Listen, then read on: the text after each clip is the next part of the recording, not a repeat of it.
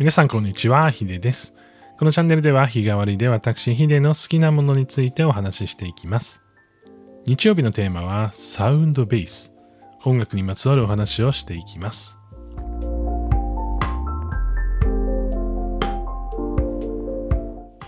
改めまして日曜日のテーマはサウンドベース。たくさんの楽器をかじったり DTM 初心者の自分が音楽の楽しさや音にまつわるお話をしていきます。今日のテーマなんですけれども、音声配信の BGM に最適な音楽は何かについてちょっと考えていきたいなというふうに思っています。まあ、YouTube の BGM とか、まあ、スタンド FM とか、まあ、そういった、まあ、いろんな配信プラットフォームがある中で、そのバックグラウンドで流す音楽ってどういうのがいいんだろうっていうのは、結構皆さんもいろいろ考えたことがあるんじゃないかなっていうふうに思っています。まあ、特にライブとかになると、まあ、長尺というか、まあ、1時間とかね、やることも結構あったりすると思うので、まあ、その裏でね、何をかけていこうという話ですね。で、まあ、もちろん、まあ、いわゆる、こう、商業的に、こう、発売されている楽曲、えー、まあ、皆さんもね、この、まあ、皆さんが知るような、まあ、CD とか、まあ、配信で流れているような曲というのは、当然その配信で、まあ、一般の人がですね、配信、配信使うことってできないんですけれども、まあ、そういった、こう、兼ね合いを考えると、まあ、著作権フリーの音楽をこう探したりとかってすることも多いと思うんですよね。で、大体その皆さんの中で注意してるというか、まあその選ぶにあたってって基準にしてるところっていうのがどこかっていうのは、なんかイメージあったりしますかね。まあ、なんとなくこう雰囲気とかね、だからジャズっぽい感じとかゆったりした曲調がいいかなとか、まあいわゆるこうちょっとアップテンポの曲がいいかなとか、そういったことを考えるというか、まあ聞きながらね、まあこれでいっかみたいな感じで選んでる方が多いんじゃないかなっていうふうに思ってってます。で、僕はですね、普段、こう、作曲とかをこうしながら、まあ、BGM に使える音源をこう作りたいなっていうふうに思っていて、実際今この配信の裏で流れてるのも自分で作った音楽なんですけれども、まあその中で何を気にしているか、まあ何を気にしてると言ってもなかなか今まだ試行錯誤してる最中なんですけれども、まあこの辺は気をつけないとなーって思ってるところがいくつかあるので、まあその話もね、できたらなっていうふうに思っています。で、まあ BGM として流すもので一番気をつけなきゃなって思っているのが、あの声が入っているものかどうかですね。で、この声が入ってるものっていうのは、どうしてもなんか人の喋ってるものとぶつかっちゃうので、なんかこう、意外とまあ洋楽とかであればね、入れてもいいのかなと思うんですけれども、まあ日本語のラップが入ってるものとか、そういうものを選んじゃうと、どうしても喋ってるものとぶつかっちゃったりとかするので、まあそれはあまりしないようにしていますね。というかまあ今まで作った中でまあ日本語のラップが入ってるものはないんですけれども、まあ、選ぶ際にもですね、きっと声が入ってるものっていうのは選んでないんじゃないかなっていうふうに思いますね。まあ声が入っていても、まあおそらくこう実際はその男性であれば女性の声とか女性であればこう男性の声とかであればまあわかるだろうっていう感じもするんですけどやっぱ人間こうその話し声が複数あると、どうしてもそれが聞き取れない人っていうのがいて、実際にそれで聞き取りづらくなってしまうってなってしまうと、なかなかね、BGM を入れる意味っていうのが出てこなくなってしまうので、気をつけなきゃなっていうふうに思ってますね。で、あとはですね、こう音域が似てるものが楽器として入ってる場合ですね。で、あの、やっぱりこうベースの音がたくさん入ってる音で男性が喋ると、やっぱこもって聞こえちゃったりとかもしますし、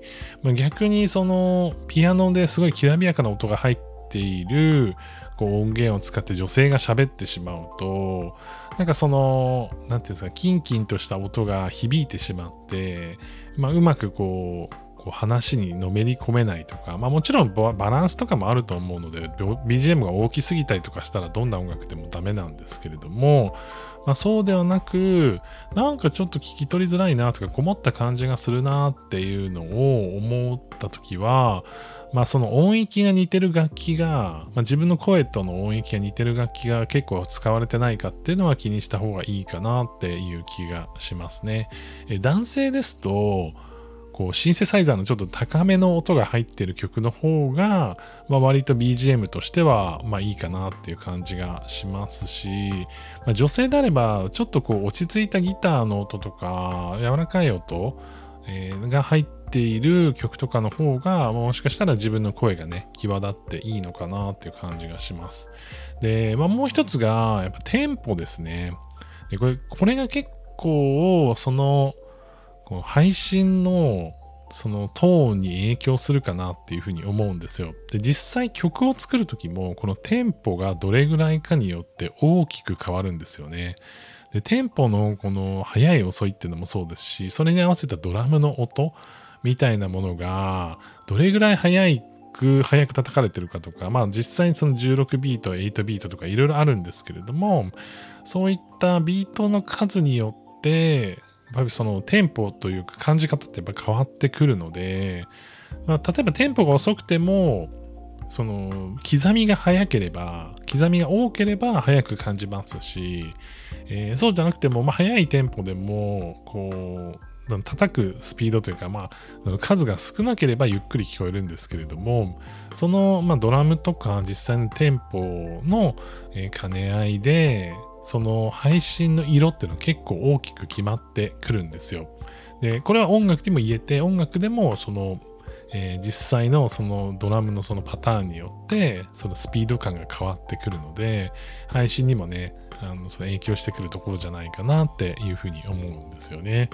割と前向きなお話をしたかったりとか、まあ、女性の場合は割と高めの声で、お話をすることが多いというふうに思いますので、まあ、その場合は割とテンポ速くてもいいのかなっていう感じもしますし、まあ、僕みたいにちょっと声が低めのトーンの人からすると、あんまり速いとね、ちょっとこう焦ってるように聞こえてしまったりとかしてしまうので、割とのんびりめの BGM を選ぶっていうことが多いかなっていうイメージですね。で、まあそれをこう加味して、まあループというか、まあ長くね、こう、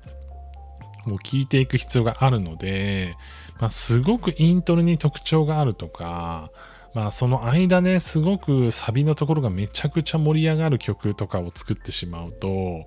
あの実はですね、BGM で流した時に目立ってしまうんですよね。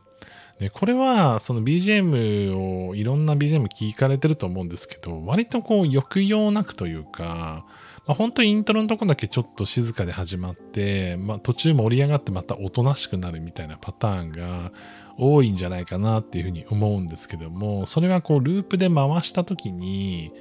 こう、ずっとこう、1時間同じ音楽を例えばかけるとすると、まあ、その時にね、目立つ盛り上がりがあると、またあの、あの部分かっていう風になっちゃうんですよね。